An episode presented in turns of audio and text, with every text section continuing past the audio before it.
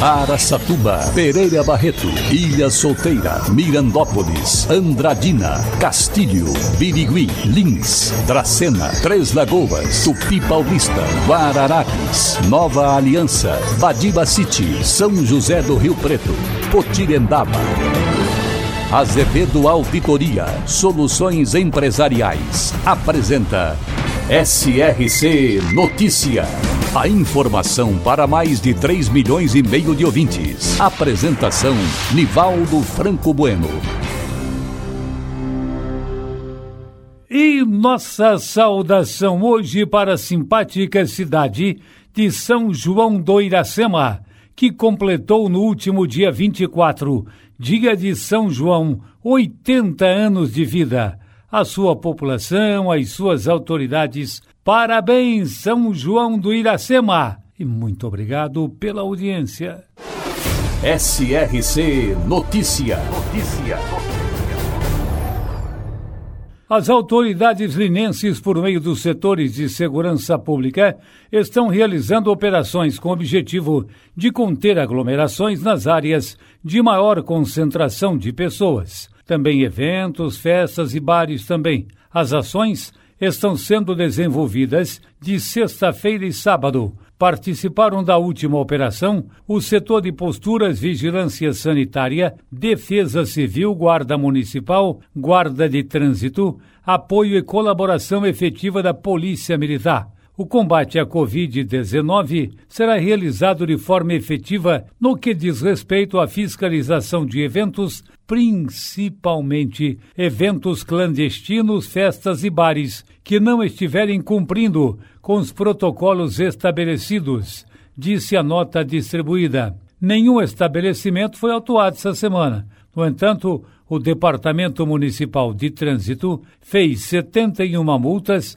e a Polícia Militar 20 autuações no trânsito. É a fiscalização de festas clandestinas, de reuniões e eventos tem que continuar não só em Lins, mas em todas as cidades de nossa região. Castilho, na região de Andradina, foi fundada em 1953. Esse nome é em homenagem ao engenheiro Alfredo Castilho, responsável pela chegada da estrada de ferro. Estima-se sua população em 17 mil habitantes. A fonte econômica é de divisas geradas pela usina hidrelétrica Jupiá, usina de álcool, comércio e turismo. Castilho, também presente no SRC Notícias. Olha, o fim de semana foi marcado por uma fuga cinematográfica na manhã do último domingo. Por diversas ruas, avenidas e rodovias de Araçatuba, uma empresária de 44 anos fugiu de diversos bloqueios policiais e acabou detida depois de trafegar por quase 60 quilômetros. Com ela, a polícia encontrou entorpecentes e bebidas alcoólicas. Conforme informações apuradas pela reportagem do Jornal Liberal, a ocorrência teve início por volta das nove horas da manhã, quando o Copom Central de Operações da Polícia Militar recebeu um chamado em um restaurante da vicinal na Metala Rezec, onde uma mulher teria invadido o local, chutado a porta e passado a arremessar mesas e cadeiras. Na sequência, a suspeita deixou um local em um veículo Hyundai, porém, alguns minutos depois, a autora retornou até o estabelecimento comercial, mas ao ver a viatura, fugiu em alta velocidade, já no sentido da rodovia Jorge Maluli Neto. Foi então que a fuga teve início por uma estrada de terra e saiu pela rodovia Marechal Rondon, no sentido a Birigui. A indiciada furou vários bloqueios feitos por policiamento territorial e pela Polícia Rodoviária Estadual. Olha cena de filme mesmo, hein? Que coisa. Pois é, foram várias voltas. Chegou a entrar em Araçatuba de novo pela Avenida Brasília, retornou pela Rondon e pegou o sentido de Guararapes. A mulher chegou a invadir um campo localizado na Avenida Café Filho, onde ocorria uma partida de futebol amador. Por sorte, ela não atingiu nenhuma pessoa. Depois, continuou a fuga pela rodovia no sentido de Bilac. Alguns minutos depois, já perto de uma fábrica de tanquinhos, o carro da indiciada parou. Ela se trancou no veículo e não quis sair de lá. Pois é, os policiais então tiveram que quebrar os vidros para retirá-la. De acordo com o registro policial, ela estava sem documentos pessoais, alterada, agressiva e desorientada. Durante a vistoria no veículo, os PMs localizaram porções de entorpecentes e garrafas de bebidas alcoólicas. Diante disso, ela foi encaminhada para a delegacia para passar por exame clínico no Instituto Médico Legal. O médico legista constatou embriaguez. O delegado de plantão decretou a prisão em flagrante, mas estipulou a fiança de 2.200, que foi paga, por isso ela vai responder em liberdade. Familiares contaram que a investigada passa por tratamento de saúde e faz uso de medicamentos controlados. A Polícia Civil abriu inquérito para dar prosseguimento aos trabalhos investigativos. Que coisa, hein? Parecia filme mesmo. Empresária em Araçatuba é presa após fugir da PM por 60 quilômetros em ruas e estradas da região. E agora Tupi Paulista e Dracena são notícia repórter Eduardo Costa, Tropical e Difusora FMs. Na manhã desta segunda-feira, 28, foi realizada na creche Escola Leais apresentações de leitura e contação de histórias, ministradas pelas professoras com orientação da coordenadora Adriana Aparecida Martins Cardoso. O objetivo foi colocar em prática todo o aprendizado adquirido nas formações de professores da educação infantil ministradas pela formadora Alessandra, trazendo a concepção de criança que a BNCC oferece. Essa concepção visa colocar a criança como protagonista em todos os contextos de que faz parte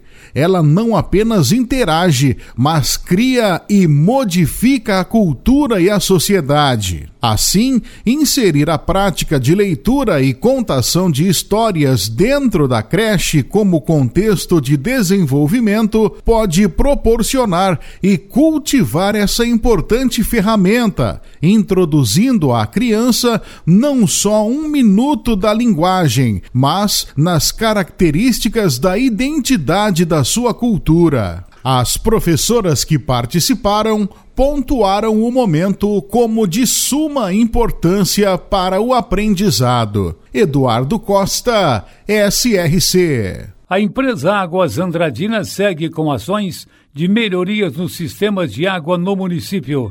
Desta vez, as atividades foram concentradas nos poços Guararapes, Euclides da Cunha, Expoan, Bandeirantes e JBC, otimizando ainda mais o abastecimento para cerca de 40 mil pessoas em Andradina. Nas últimas semanas, foram aplicadas também análises, substituição de bombas, limpezas preventivas internas que visam melhorar o desempenho dos poços e reservatórios que compõem esses sistemas, ampliando a capacidade de produção de água para abastecer a população da cidade. Boa! Águas Andradina investindo na melhoria do abastecimento. Para empresas inteligentes, Azevedo Contabilidade e Soluções Empresariais. Serviços de contabilidade e auditoria com profissionais com experiência nas áreas de gestão empresarial. Rua Bandeirantes 1438, fone 18 31 17 4500. Escritórios em Araçatuba, Bauru e São Paulo. Acesse azevedo.cnt.br. Azevedo Contabilidade e Soluções Empresariais. Há 28 anos oferecendo oferecendo serviço de qualidade. Nosso compromisso é com o seu sucesso. E o governo do estado de Mato Grosso do Sul vai antecipar 50% do 13º salário para mais de 70 mil servidores estaduais. O depósito será feito junto com o pagamento da folha que ocorre na próxima sexta-feira, dia 2, com antecipação também A afirmação foi feita pelo governador Reinaldo Azambuja, que lançou um mega pacote de 760 milhões que vai apoiar os setores mais atingidos pela crise da Covid-19. Os novos benefícios abrangem três eixos: auxílio financeiro, medidas fiscais e microcrédito orientado, e representam a maior investida contra os impactos econômicos provocados pela pandemia. Boa iniciativa do governador de Mato Grosso do Sul, Reinaldo Azambuja. E o presidente da Câmara Municipal de Nova Granada, na região de Rio Preto, Israel Vitor Mazo, do Podemos, pediu à Justiça a substituição da pena em regime semiaberto pela prisão domiciliar por conta da pandemia da Covid-19. A defesa de Israel afirma que ele trata da doença de tuberculose. Não se pode exigir do detento que este seja colocado em uma situação gravosa, gravosa, hein? Com risco de contaminação e morte, em face de um mandado de prisão para o cumprimento de três meses de regime semiaberto por um crime que não é considerado grave, disse a sua defesa. O mandado de prisão contra o presidente da Câmara Municipal de Nova Granada foi expedido em processo em que ele foi condenado por ameaçar um fiscal de feira livre no município em 2019. Ocorre que estamos passando por uma grave pandemia em virtude do surto da Covid-19. O réu, Israel Vitor Mazu, está no grupo de risco por ter passado por uma cirurgia para retirada do pulmão direito, permanecendo somente com o esquerdo, consta no pedido do vereador. Então, o legislativo foi notificado da decisão contra o presidente da casa para avaliar a abertura de processo, talvez até de cassação do seu mandato. Vamos aguardar os desdobramentos. Mas eu também acho que não é um crime assim grave, não não é desvio de recursos, não é roubalheira. Vamos esperar que um bom senso aconteça e ele que foi realmente submetido, segundo os médicos a essa operação, não seja prejudicado. Nivaldo Franco Bueno, SRC. Azevedo Auditoria Soluções Empresariais apresentou SRC Notícia.